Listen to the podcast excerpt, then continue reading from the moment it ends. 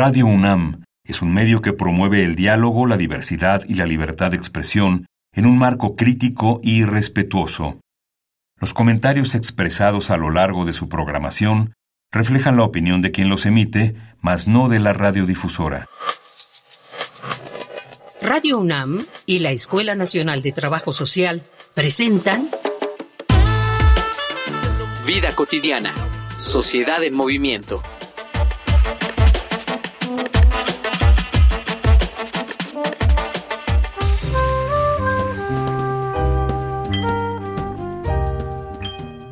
Bienvenidas, bienvenidos. Una emisión más de Vida Cotidiana, Sociedad en Movimiento. Es febrero, febrero mes del amor y la amistad.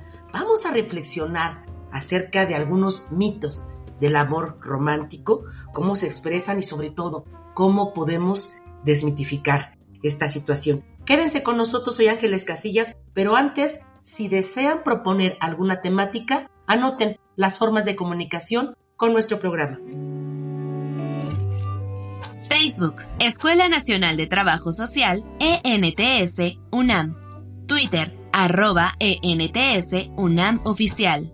Instagram, ENTS, UNAM Oficial.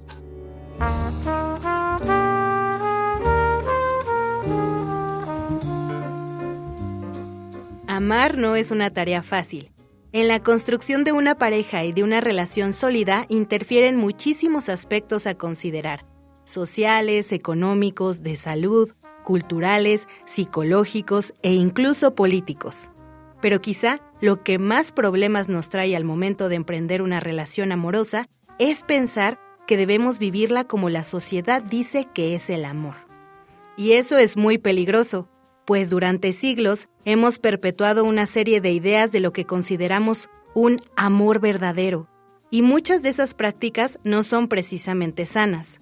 Creemos que los celos son divertidos o pasionales, que la entrega total es la muestra más evidente de amor, que la pasión perdona cualquier comportamiento y que mientras más se sufre, más se ama.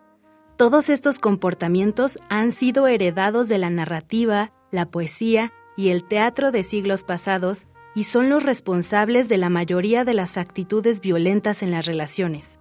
Por eso hoy, en Vida Cotidiana, Sociedad en Movimiento, hablaremos sobre los mitos del amor romántico con la licenciada Gabriela Gutiérrez Mendoza, jefa de Unidad de Educación y Extensión para la Igualdad de la Coordinación para la Igualdad de Género en la UNAM.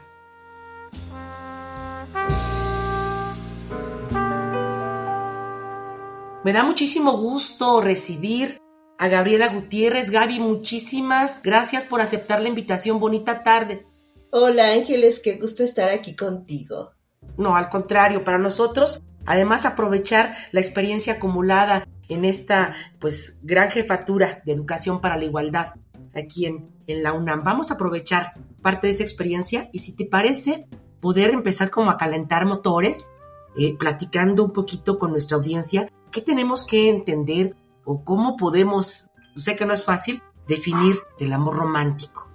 El amor romántico es un gran tema y es un tema que tenemos que cuestionarnos justo porque hemos crecido, hemos sido educados, educadas, educades, pensando que nuestro gran objetivo en la vida es eh, el amor y sobre todo este amor romántico que nos hace sentir mariposas en el estómago, que trastoca nuestra vida y que de hecho cuando empezamos en ese momento de enamoramiento, pareciera que todo está centrado en ello.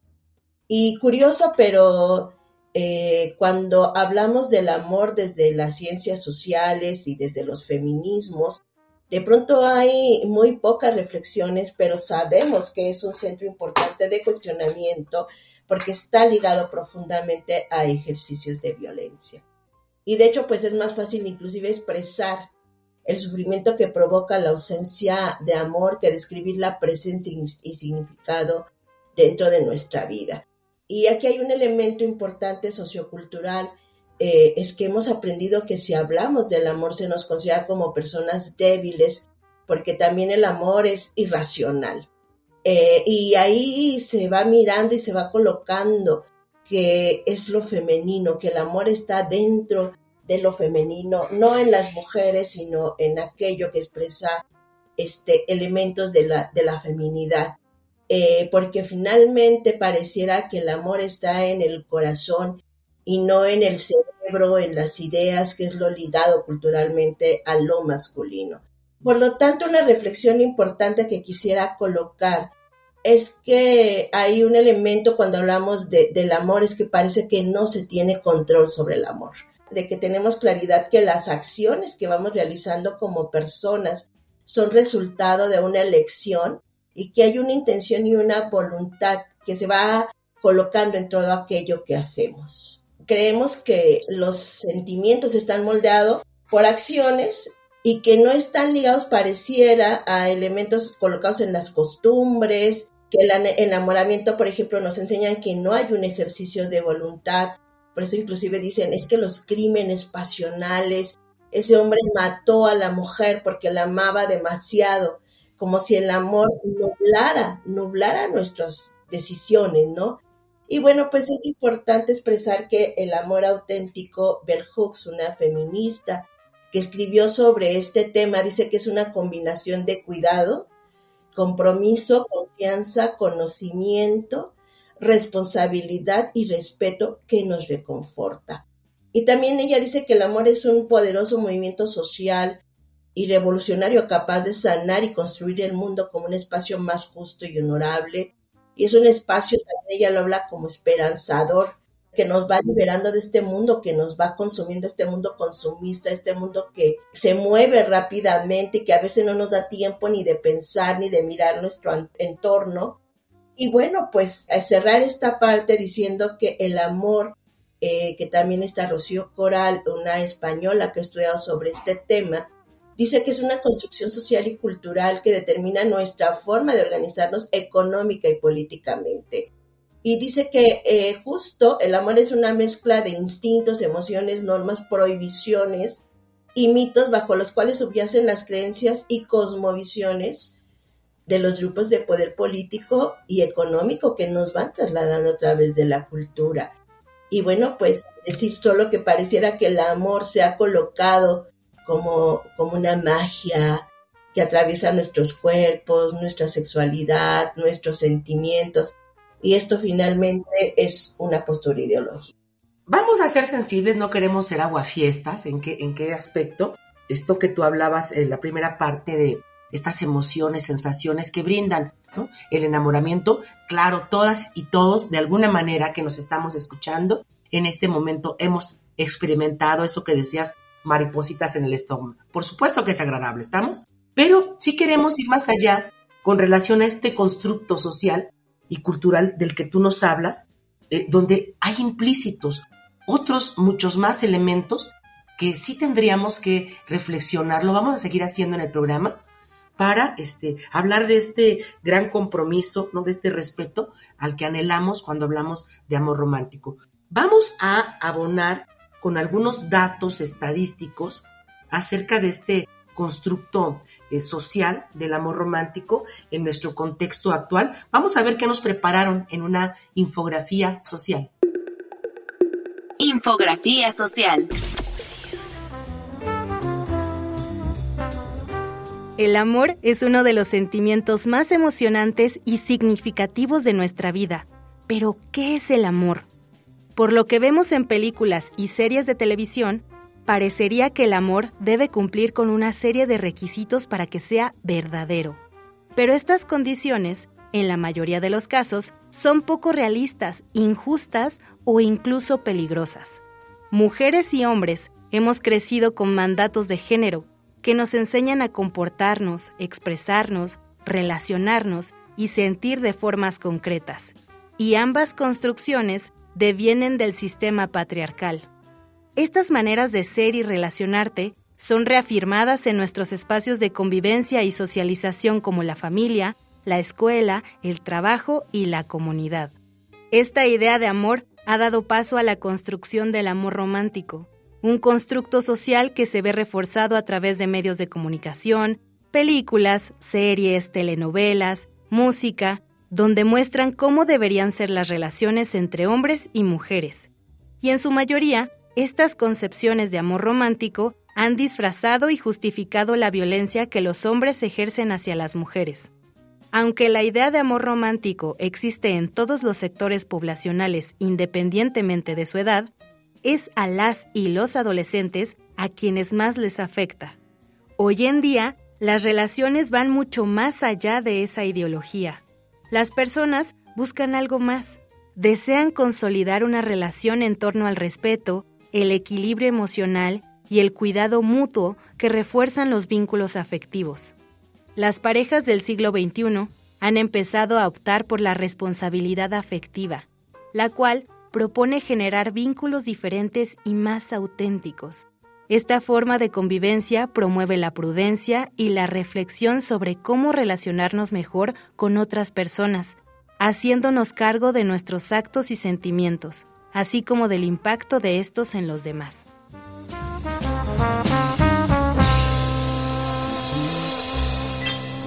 Estamos platicando con la licenciada Gabriela Gutiérrez acerca del amor romántico y toque el turno para que eh, nos compartas, Gaby, desde tu experiencia, cuáles serían, así como los principales mitos vinculados con el amor romántico. Eso que tú nos decías, que cada sociedad va construyendo y va introyectando en sus pobladores.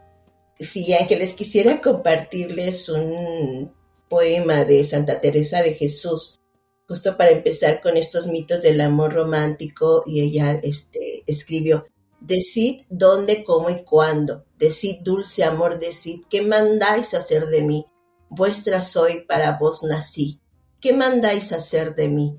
Y justo aquí coloca esa emoción que tú estabas comentando, estos eh, sentimientos de generosidad, entrega, felicidad, de derroche de alegría, de derroche de recursos, porque ahí colocamos nuestro tiempo, nuestras emociones, incluso nuestros presupuestos, ¿no?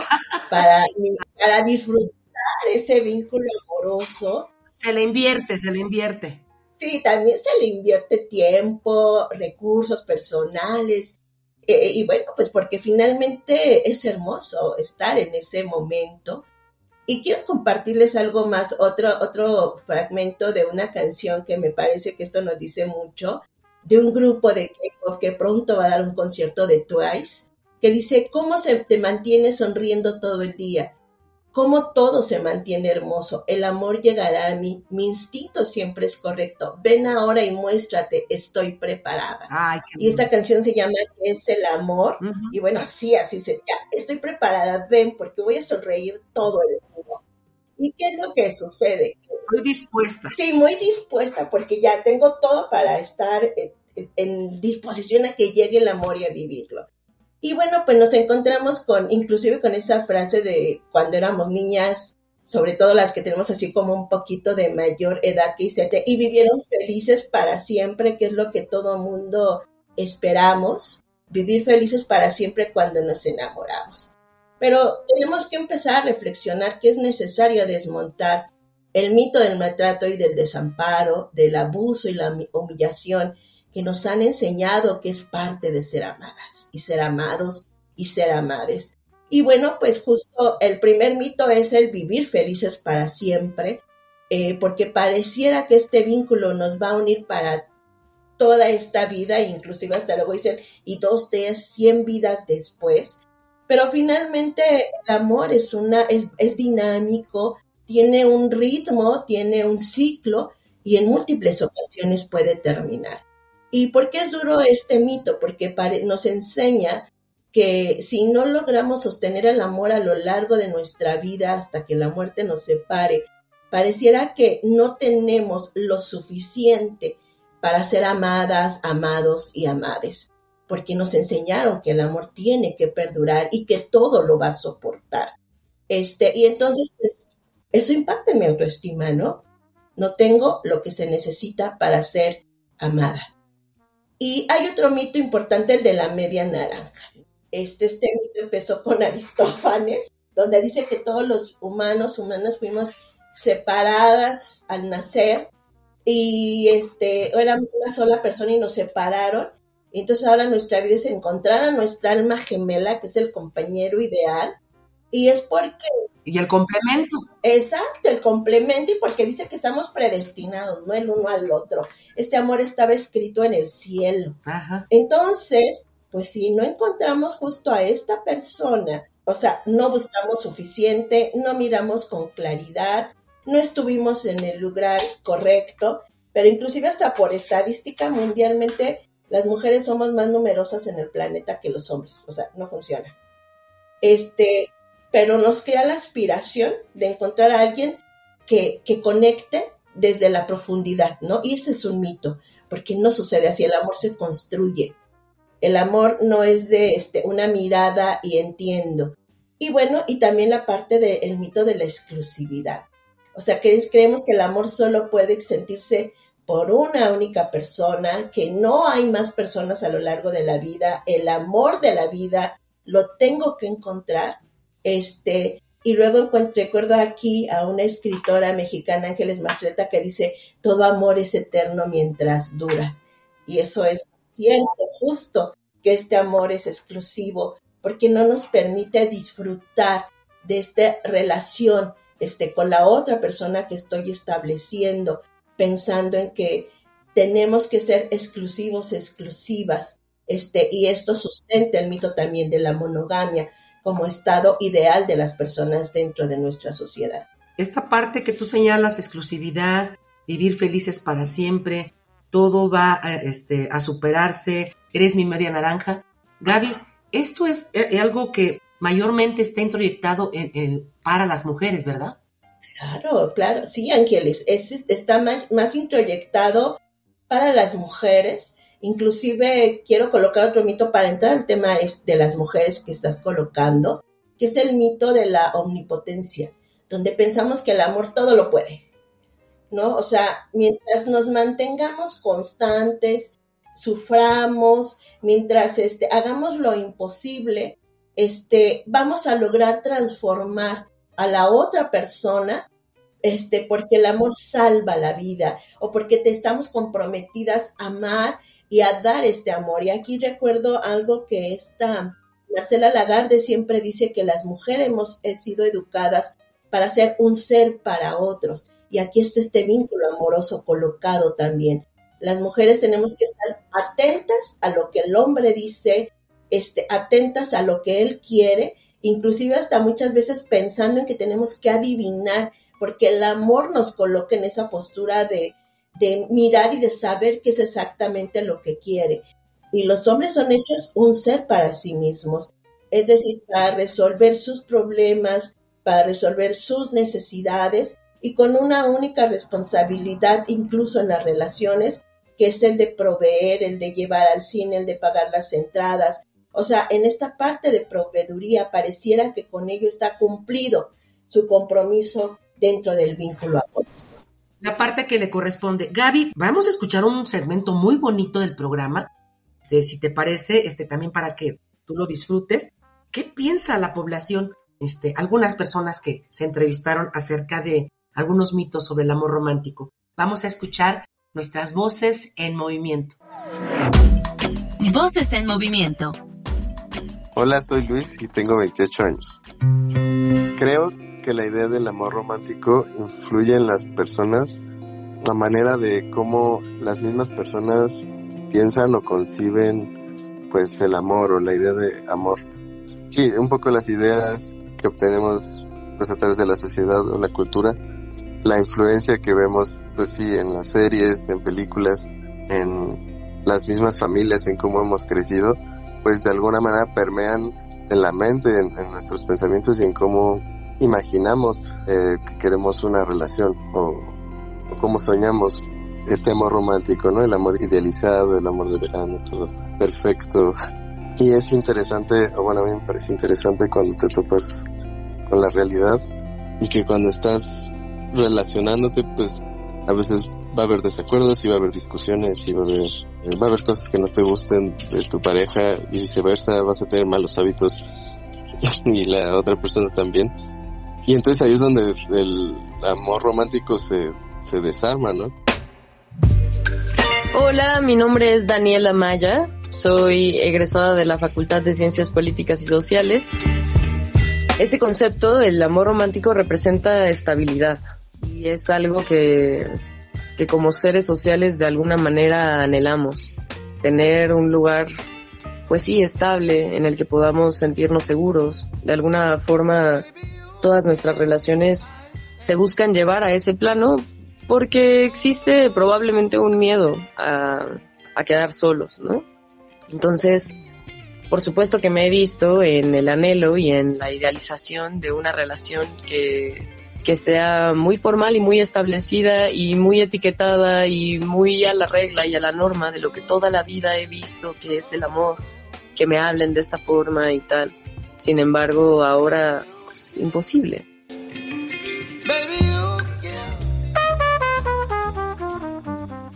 Estamos entrando también, Gaby, a nuestro segmento final de nuestro programa y sería muy, muy importante, además de, estas, em, de estos mitos que tú ya nos compartías, ¿no? Y que de alguna manera van generando desigualdad y, ¿por qué no decirlo? ¿no? Una violencia en todos los sentidos en la pareja. ¿Cuáles serían, digamos, las principales afectaciones que se pudieran tener eh, cuando no, no tenemos eh, desmitificado este amor romántico? sobre todo a las mujeres. yo también quiero hacer aquí un, paréntesis. No quiere decir que si nos está escuchando algún varón, diga, a mí me pasó al revés, por supuesto, pero estamos hablando de, las generalidades, por así decirlo. Exacto, sí, no todos los hombres son iguales ni todas las mujeres somos iguales, ¿cierto? ¿Cuáles son algunos de, los impactos que coloca este amor romántico? Justo es el vulnerarlos. Eh, en múltiples ocasiones, eh, sobre todo las mujeres cuando entran en una relación amorosa, comprometen todo su tiempo para, eh, para empezar a, estar sosteniendo este amor. Y eso va generando, por ejemplo, aislamiento. Ya no voy con mis amigas porque empleo el tiempo con mi pareja. ya no voy a eventos familiares porque si no va mi pareja, yo no voy. Y el aislamiento es un factor importante cuando se empieza a vivir violencia, porque no hay quien eh, acompañe eh, y le permita a la víctima de violencia ya cuando está colocada a reflexionar sobre qué es lo que está sucediendo, por ejemplo. Además del aislamiento está también el confinamiento.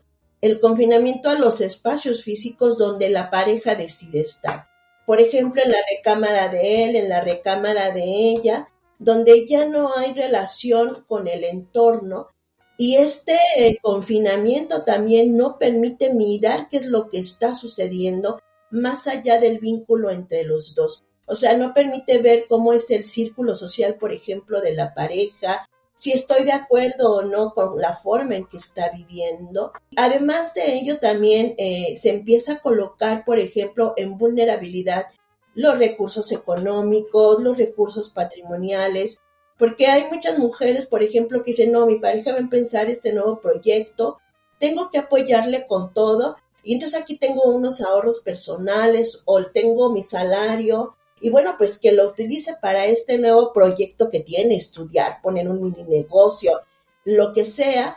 Y entonces, cuando hablábamos al principio de que ponemos en juego todos nuestros, recursos, a eso también nos estamos refiriendo.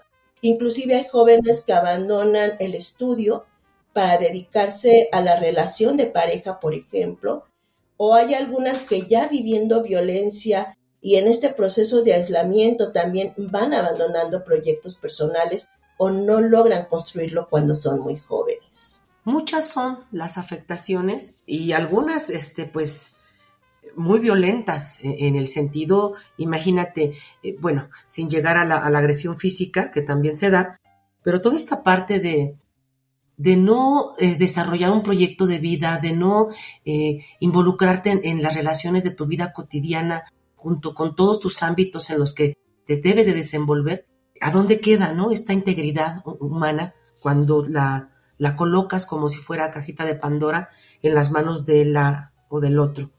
Vamos a terminar nuestro, nuestro programa. Si nos apoyas, eh, eh, Gaby, agradecerte por supuesto que hayas estado con nosotros a nombre de Radio UNAM, de la Escuela Nacional de Trabajo Social. ¿Cómo podemos, con un mensaje, digamos, de exhorto, trabajar cada una, cada uno desde nuestras trincheras en resignificar el amor. Es importante empezaría con una pregunta. ¿Qué significa el amor en este momento de mi vida? Bell eh, comenta que en una ocasión ella leyó una frase que dice, hay espacio en la esperanza porque se sigue creyendo en el amor. Y es importante conocer que el amor eh, no solo es un sentimiento, sino implica compromiso, intercambio, sostenimiento, una relación ética de respeto, de acompañamiento y de responsabilidad. Y hay tres cuestiones que tenemos que considerar eh, aquí sí a las mujeres en esto que hemos hablado, en este entorno que hemos hablado. Decir, saber qué queremos y qué no queremos, colocar cuáles son nuestras líneas rojas, lo que llaman ahora las jóvenes, las banderas rojas, red flags, qué pactos podemos alcanzar para autocuidarnos y poder tener una vida buena. Y para lograr esto, una negociación inicial con una misma y también a los hombres, a las comunidades diversas, con uno mismo y con una misma. ¿Qué sí puedo permitir en mi vínculo amoroso? qué no puedo permitir y qué sí queremos construir de manera conjunta, de manera que nos sostenga, de manera que el compromiso pueda ser activo, de manera que cuando tengamos momentos buenos y malos, que eso es parte de lo que hemos aprendido, nos podamos acompañar.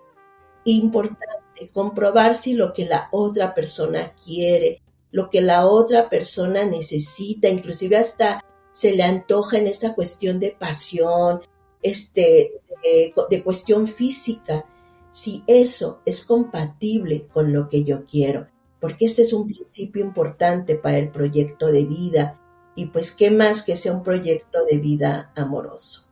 Me encantó el cierre, hay muchos exhortos, vale la pena. Este fue muy provechoso haberte escuchado.